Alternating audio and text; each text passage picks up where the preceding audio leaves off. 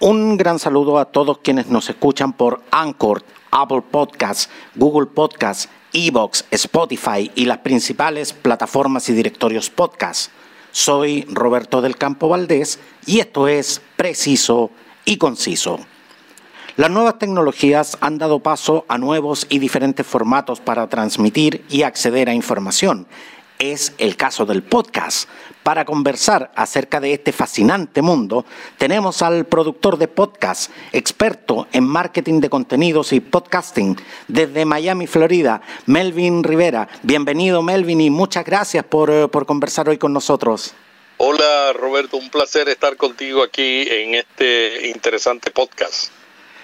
Melvin, cada uno de los que estamos en esto hemos partido por los más increíbles motivos. ¿Cómo, cómo partiste en el, en el mundo del podcast? Fíjate, mi primera experiencia con los podcasts fue en el 2006, unos años después que se había desarrollado el sistema de RCS, que es el que permite eh, transmitir el audio como se empezó a transmitir las señales de los blogs a través del Internet. Es una señal especial, ¿no? Y cuando yo empecé a leer de eso en el 2006, eh, mi esposa tenía un blog y yo le dije, ¿por qué no hacemos un podcast? Empezamos, hicimos un podcast, pero era tan difícil en ese momento la producción de un podcast y era tan difícil bajar y escucharlo que entonces desistí de la idea y hice como tres capítulos. No pasó un tiempo cuando Apple saca su aplicación eh, y empieza a revolucionarse el aspecto de cómo se escucha un podcast. Y ahí cuando Apple saca su aplicación, yo digo, ah, no, yo estoy, creo que cometí un error, ¿no?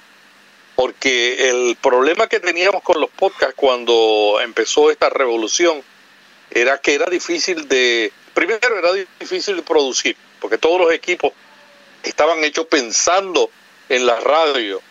Y yo, vengo de la radio, eh, yo fui locutor de radio desde los 19 años y luego fui gerente de una emisora de radio. Y los equipos de radio costaban miles de dólares en ese momento, ¿no? Entonces cuando llega el podcast, eh, uno de los retos era cómo nosotros podemos en el garaje, en un cuarto, crear una comunicación usando el sentido de los oídos para llegar al corazón y tocar a la gente. Entonces, eh, era muy difícil. Como era muy difícil, yo paré, seguí produciendo, hacía programas de radio, hacía especiales en mi trabajo, que yo trabajaba en marketing y formación a nivel mundial. Y entonces decidí regresar el audio en el 2016, cuando vi que ya esto era otro mundo, ya en el 2016 yo me di cuenta de que estábamos, bueno, en el 2014 primero, después en el 2016, 2017 fue que comencé vía podcast, pero en el 2014 yo comencé un podcast que se llamaba Cambio 180, que era sobre liderazgo, comunicación digital y qué sé yo, qué otros temas eh, dirigidos a líderes en ese momento ya se había facilitado la producción de un podcast y la escucha de un podcast. Y luego en el 2016, 2017, comencé vía podcast y luego Notipotoy, que hasta ahora he producido más de... Uy, entre los, entre los tres podcasts que yo he hecho, yo he hecho mil podcasts ya lo cual no deja de ser. O sea, si, si, si, tú fueses, si tú fueses un piloto de aerolínea, la verdad es que podríamos decir que tienes considerablemente muchas horas de, vuelo en el cuerpo. Sí, así es, muchas horas de, de vuelo. Y yo creo que eso es lo que hace la gran diferencia. Cuando uno empieza un podcast, uno tiene un propósito. Por ejemplo, cuando yo comencé mi primer podcast, era ayudar a mi esposa que tenía un blog y queríamos darle una presencia a la marca. El segundo podcast, Cambio 180, era porque yo quería comunicar un mensaje a los líderes. Y cuando comencé vía podcast y posterior Notipod era porque dije, me encanta tanto el podcasting, mi trasfondo es marketing, yo tengo una maestría en administración de empresas con marketing, me encanta tanto el marketing digital, me encanta tanto la formación que voy a crear un podcast y un portal dirigido a la gente que quiere aprender y desarrollar y hacer crecer un podcast. Melvin, pero en tu caso se cumple la máxima de que en este mundo del podcast uno siempre sabe dónde parte, pero jamás dónde termina. Sí, yo diría que cuando yo comencé yo, yo tenía idea de dónde iba a terminar. Lo que no tenía idea cuánto tiempo me iba a tomar. Por lo regular uno planifica y uno dice, bueno, yo voy a hacer este podcast con este propósito y para mí lo más importante es saber por qué lo haces. Porque hacer un podcast es complicado, toma tiempo, pero hacer un buen podcast y lograr una comunidad de oyentes toma tiempo y es complicado. Cuando yo era gerente de radio, yo tenía un ingeniero que tomaba las decisiones de equipo, tenía alguien en promoción y marketing. En el podcast lo hacemos todos nosotros. Entonces, eh, es complicado en ese sentido, en el sentido de que se requiere unos conocimientos más allá del básico, que el básico es crear un contenido que enganche, que resuelva problemas, que añada valor al oyente para que el oyente te escuche.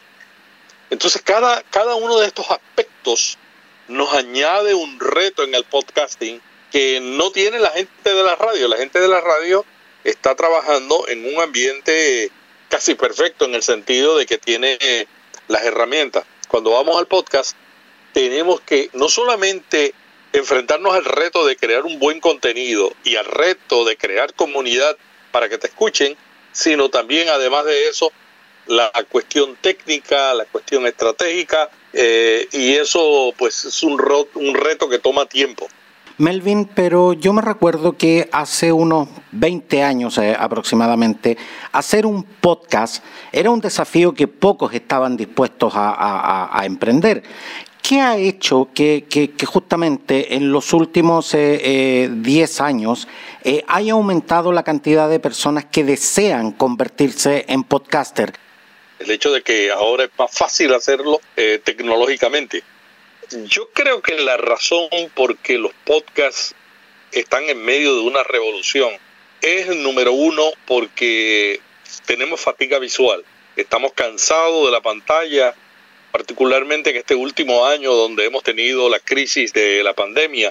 Estamos en la casa y hemos llegado al punto donde estamos cansados porque estamos trabajados, estamos conectados por la pantalla de Zoom o del método que sea con el trabajo luego estamos educando a los niños a través de la pantalla y luego de eso estamos comunicándonos con la familia a través de la pantalla porque eh, no es tan fácil tener encuentros familiares como antes. Entonces en este año se ha complicado más todavía y por eso la, eh, se acabó de disparar eh, la necesidad. La falta de tiempo. Estamos muy ocupados. la gente quiere aprovechar el mínimo segundo para aprender. Y ese es otro factor. Nosotros queremos utilizar cualquier minuto que tenemos para encontrar soluciones a nuestros problemas. La etapa del periodismo eh, que solamente nos presenta problemas, nos presenta los problemas de la política, nos presenta los problemas de la sociedad. La humanidad se ha movido a buscar un periodismo de soluciones o sea, queremos encontrar respuesta a nuestros retos de salud. Y ahí está Doctor Google. Pero a veces Doctor Google no nos da la confianza que necesitamos. Y ahí entra la voz. La voz es uno de los instrumentos que más confianza. No es lo mismo leer un artículo sobre un tema que escuchar a una persona que en su voz nos da los consejos que escribió en ese artículo. Es un cambio total. La voz comunica emociones. La voz toca el corazón. Pero lo más importante que hace la voz es que inspira confianza. La falta de confianza. No creemos en los políticos, no creemos en los líderes religiosos, no creemos en las empresas. Y tampoco estamos creyendo en los medios de comunicación, Melvin. Y ni en los medios de comunicación. El periodismo está en su peor crisis. La televisión está en su peor crisis. Y no lo digo yo, lo dicen todos organizaciones periodísticas del mundo que yo continuamente sigo todas las semanas. Porque fíjate, Melvin, que eh, entre las motivaciones de la gente que, escucha podcast, yo he podido recoger eh, las opiniones de, algunas personas que me dicen que eh, prefieren escuchar podcast porque justamente les merece mayor credibilidad. Y eso, y eso llama profundamente la atención. Así es, y yo creo que una de las razones porque cualquier marca, cuando yo hablo de marca no estoy hablando de empresa, puede ser una organización sin fines de lucro, puede ser una persona que da servicio, puede ser cualquiera. Cualquier marca en este momento necesita un podcast. Más que estar en YouTube, más que estar en, ah, en las redes, lo, lo, lo, esencial de esa estrategia de ser podcast, porque el podcast, en primer lugar, inspira confianza porque usa la voz. En segundo lugar, se puede escuchar donde quiere y como quieres. Como ya hay tantas aplicaciones y ya se ha facilitado, inclusive ahora Google en el último año está indexando podcasts y está mostrándonos. Entonces ya no es tan difícil como hace unos años escuchar un podcast. Y lo mejor es que lo puedes escuchar cuando tú quieres y lo puedes detener. Fíjate, un factor distintivo que yo creo que también eh, tiene que ver por el éxito del podcast es que tú no puedes escuchar un programa de radio sin que te interrumpan cada 5 o 10 minutos con varios minutos de anuncios. Y a veces son anuncios que no tienen nada que ver con lo que a ti te interesa. Ese es un factor clave. Nosotros podemos escuchar los podcasts donde quiera, cuando quiera, sin la interrupción de anuncios. El otro factor clave es la cuestión temática. En el podcast tú puedes crear un podcast de cualquier tema si tú estás eres sobreviviente del cáncer, y yo he escuchado y he recomendado podcasts de sobrevivientes de cáncer, puedes hacer un podcast para ayudar a una persona que está luchando en medio de esa terrible enfermedad. Todos esos factores mezclados es lo que han hecho una revolución en un medio que se caracteriza por la intimidad. Lo que quiere decir que la gente está escuchando un podcast prácticamente en un 85% de su contenido corrido. A diferencia de un blog, cuando escribes un blog, no, no, no hay seguridad que te van a leer. O haces un video, la gente te pone like y cuando tú te, te pones a averiguar, eh, el video duraba 30 minutos o 15 minutos y, y pusieron el like y lo que vieron fueron 3 minutos. Una de las cosas que me llama profundamente la atención es que la gente eh, que escucha podcast, la gran mayoría de las veces lo escucha cuando se traslada de un lugar a otro. Por eso fue que cuando llegó la pandemia, los primeros meses hubo una crisis en el podcasting, porque la gente no estaba viajando en su coche. Y, y eso cambió inmediatamente cuando la gente se ajustó a la nueva realidad, empezaron a escuchar podcast yendo al supermercado, que los escuchaban también, pero empezaron a escuchar más podcasts. Y también cuando más podcasts cuando hacían ejercicio. Sin embargo, yo creo que lo, la característica del podcast que es aprovechar eh, tiempo muerto, tiempo que tú antes desaprovechabas, porque tú no puedes ver un video y estar conduciendo, ni puedes ir al supermercado con viendo un video. Esa versatilidad del podcast se recuperó unos meses después de la pandemia y ahí empezó la explosión. Melvin, en, en los últimos años tú te has dedicado a, aconsejar, eh, has hecho blog eh, desarrollando contenidos para orientar y específicamente para aconsejar a diferentes profesiones y, y, a, formar en definitiva profesionales eh, en todo lo que es el área del podcast. Cuando te iniciaste en este camino de ser conferencista, eh, de ser eh, un coaching eh, respecto del tema del podcast, ¿qué sentías que los podcasters no estábamos haciendo bien? ¿En qué, en qué aspectos sentías que era, era necesario esa, esa, esa necesaria educación con respecto al tema? Mira, yo creo que ahí son varios aspectos. Una de las cosas que la gente queda asombrada con el podcast es que cualquiera puede ser un podcast. Es como, como sucedió con los blogs. Con los blogs cualquiera podía publicar un blog. Eh, y por eso tenemos millones de blogs en el mundo. Entonces esa facilidad nos fascinó. Pero la gente no se da cuenta de que hay otros aspectos del, del podcast. El podcast es un medio de comunicación. Porque cuando tú te conectas a un podcast, los primeros 30 segundos, tú decides si te quedas o no. Y tiene que ver cómo se oye. Y no tienes que tener una voz de locutor, no tienes que tener una producción costosísima, un micrófono carísimo. No es, es que la gente escuche a ti, escuche la intimidad de tu voz sin escuchar la resonancia y el eco del lugar. Melvin, pero, pero tú señalaste un aspecto que me parece eh, de verdad relevante. Tú señalaste que hoy cualquiera eh, puede hacer un podcast. Eh, lo, cual, lo cual obviamente no está lejos de la realidad. Hoy día los recursos tecnológicos que están, como decíamos, al alcance de mucha gente, pero todo el mundo puede hacer un podcast de calidad. Ese es el elemento clave. O sea, cualquiera puede hacer un podcast. Porque de hecho yo he escuchado podcasts eh, eh, que suenan muy bien, que, que, gozan de, ciertos elementos técnicos bastante buenos, pero que a la hora del contenido eh, muchas veces ni siquiera he, aguantado más de un minuto escuchándolo. Ahí va, a ese punto iba ahora. Cómo ese contenido te engancha y cómo ese contenido te mantiene enganchado durante, durante la presentación. Por ejemplo, hay una cantidad de podcasts que son tres amigos eh, sentados en el fin de semana hablando de ellos y de cómo pasaron el fin de semana, qué fue lo que hicieron, haciendo chistes que solamente ellos se ríen. Esos podcasts yo creo que eventualmente van, si no a desaparecer, van a tener más dificultad para conseguir oyentes. Y ya la tienen, ¿no?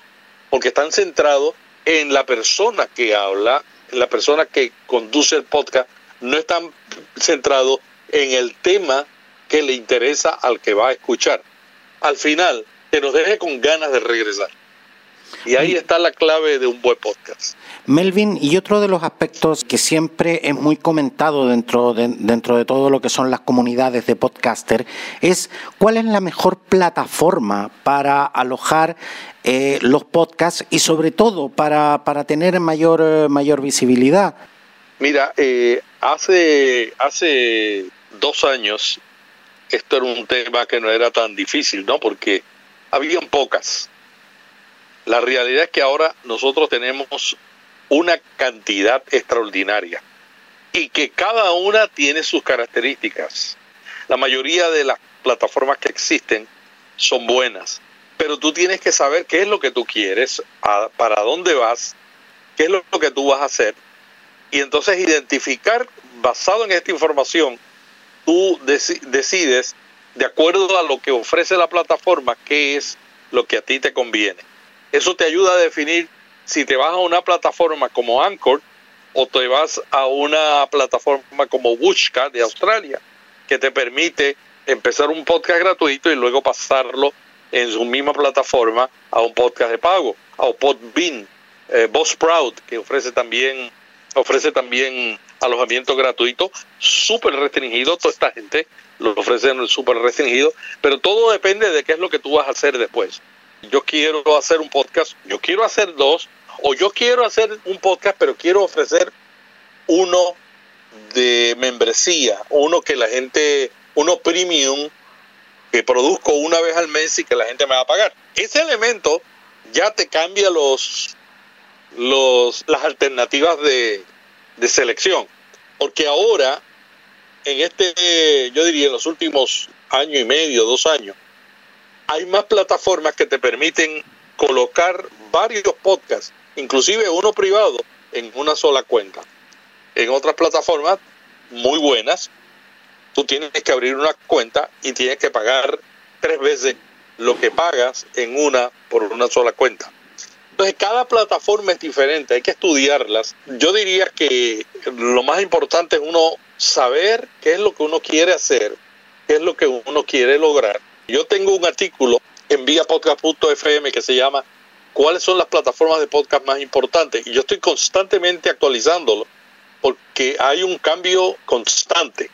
Y otro elemento clave es si las métricas están certificadas por IAB y otro elemento clave es cuán fácil es publicar en esa plataforma.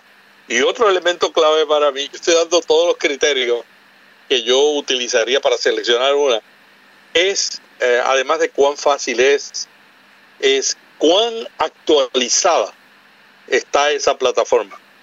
Por ejemplo, si tú llegas a producir 200 podcasts y descubres después de producir 200 podcasts y alojarlo en un sitio, que esa plataforma fue un error, que para el momento que tú estás tienes que ir y moverlo a otra plataforma, eh, va a ser un reto, aunque hoy día es más fácil que hace tres años atrás mover un podcast de una plataforma a otra, no deja de ser un reto. La más antigua es Lipsy, una compañía que lleva años, eh, que tiene mucha configuración, que se puede, se conecta con otros lugares. Esa es otra cosa que ha cambiado mucho. Ahora tú puedes desde tu plataforma poner el podcast en otros directorios. Esa es una tendencia que ha habido en este año. Y Lipsyn tiene conexión con muchas plataformas. Tiene métricas certificadas por IAB, lo cual eh, te dice a ti que las métricas que tú vas a compartir son usan el estándar de la industria. Yo jamás pondría un podcast en un lugar que no tenga métricas certificadas por IAB. Libsyn las tiene, luego viene Blueberry, es otra compañía muy grande. Ellos se caracterizan por, por ser buenos con gente que tiene podcast en WordPress. Si uno está usando WordPress, eh, Blueberry es una compañía que uno debe considerar porque facilitan. Luego está Spreaker, que fue vendida recientemente. Es una de las empresas más populares entre los podcasters de España y de varios países del mundo. Tienen métricas certificadas y tiene una característica particular que es que te permite hacer transmisiones en vivo. Por eso yo digo, si tú sabes lo que quieres, eso te, te permite definir qué es lo que, cuál es la que te conviene. Luego viene Podbean, que también es muy buena, es muy económica, tiene un programa gratuito, tiene métricas certificadas. Y luego viene las nuevas. Las nuevas son Captivate, del Reino Unido, que, que también está haciendo muchas innovaciones, prácticamente cada mes tienen una innovación. Es una de las que están en este momento creciendo. También está ACAS de Europa, que ahora tiene oficinas en México. También está Buzzsprout, y esta, al igual que Captivate, es una compañía que está tomando un auge muy particular por sus innovaciones en Estados Unidos y en el mundo. Y luego viene Transistor de Canadá, que también son empresas que están innovando constantemente. Transistor no es la más barata, eh, pero tiene muchos aspectos innovadores. Y por ahí sigue iBox en España, que ya todos conocemos, Podigy y, y otras más. Hay muchísimas más, pero el tiempo no da para mencionar todas las demás. Ahora, siempre he dicho que los podcasters hacen su trabajo con más pasión que recursos. ¿Cuál es, ¿Cuál es la mejor forma de capitalizar este esfuerzo de manera que sea rentable y no, y no, y no sea el eterno sueño del pibe, en definitiva?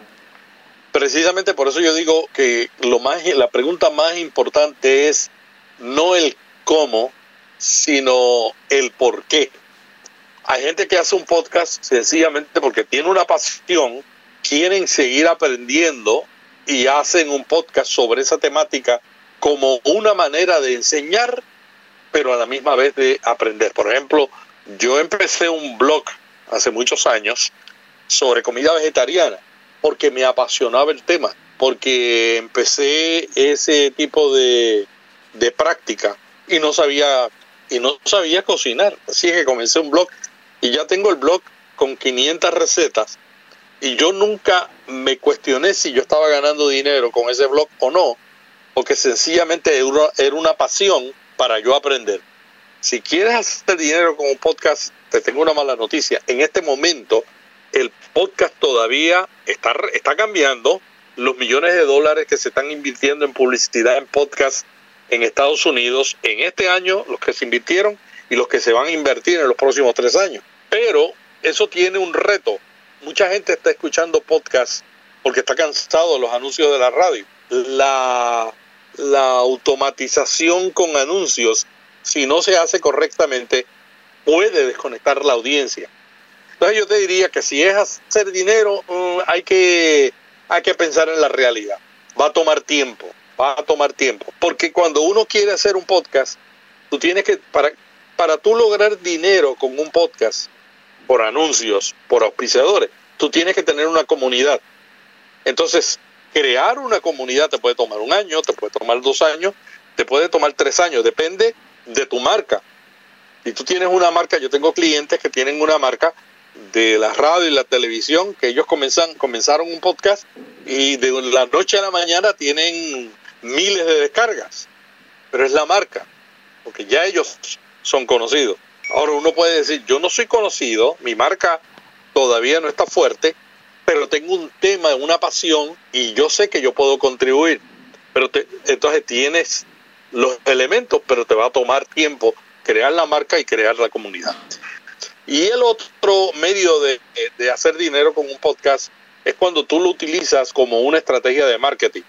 Que tú dices, mi podcast no es el que me va a dar dinero. Mi podcast es mi herramienta principal de marketing para que mi marca sea conocida, para que la gente tenga confianza y en estas otras cosas yo voy a hacer el dinero. Y yo conozco muchísimo eh, gente que está en, esa línea de sostenimiento. Quiero, quiero darte las gracias, Melvin Rivera, experto en marketing de contenidos y podcasting, por conversar para Chile en preciso y conciso. Pero antes que nos dejes, en este instante en que, en que tú y yo estamos conversando, hay muchos jóvenes que están armando sus proyectos podcast. Pero ¿qué le dices a los adultos como tú y yo que también quieren ser podcaster. Siempre, siempre se ha pensado que los adultos tienen un reto tecnológico. Sin embargo, yo conozco muchísima gente que pasa de los 35 años, que es el, podcasting que pasamos de los 35 años, de hecho. que pasamos, y ya hace tiempo. Eh, eh, la, edad, la edad clave del podcasting es 18, 35 años. Ese es el público más fiel a, a los podcasts. Sin embargo, la gente que está mayores de 35 años o mayores de 45, 50 o mayores de 60 o de 70 también tienen algo que comunicar. Si uno tiene un mensaje que comunicar, el podcast es el medio indicado. Entonces yo diría que una persona que tiene, dice, yo tengo algo, yo quisiera hacer un podcast porque siento en mi corazón que debo comunicar esto, entonces lánzate al agua y comienza, comienza de la manera más sencilla, dedica tiempo a crear una experiencia sonora y un contenido que resuelva problemas, que ayude, que la gente esté buscando. Y hay muchísimas maneras ahora para saber qué es lo que está la gente buscando. Y luego darle soluciones. Si tú haces eso, yo creo que puedes lograr hacer un podcast exitoso. Melvin, Melvin Rivera comparte eh, interesante información y muchos consejos en su sitio vía podcast.fm. Eh, si quieres interiorizarse y también profundizar a los productores y a los auditores de, podcast, este sitio eh, definitivamente les va a encantar. Se los recomiendo, es, es de hecho uno, uno de los sitios favoritos de todos los, de todos los podcasters y con, y con una gran audiencia en, en, en muchos países. Melvin Rivera, quiero, quiero darte las gracias hoy por estar acá. Muchas gracias Roberto y, les invito para que también se suscriban al boletín de Vía Podcast, donde todos los días enviamos un resumen de las tendencias del podcasting, las herramientas, porque esto está cambiando diariamente. Y si tú no tienes tiempo de escuchar el podcast No Tipo Toy, que nosotros hacemos también diariamente, puedes recibir el boletín donde hay un resumen con los enlaces y así te mantienes y lees los artículos que más te interesan y que más te van a ayudar para tu propósito. Muchas gracias, eh, Melvin.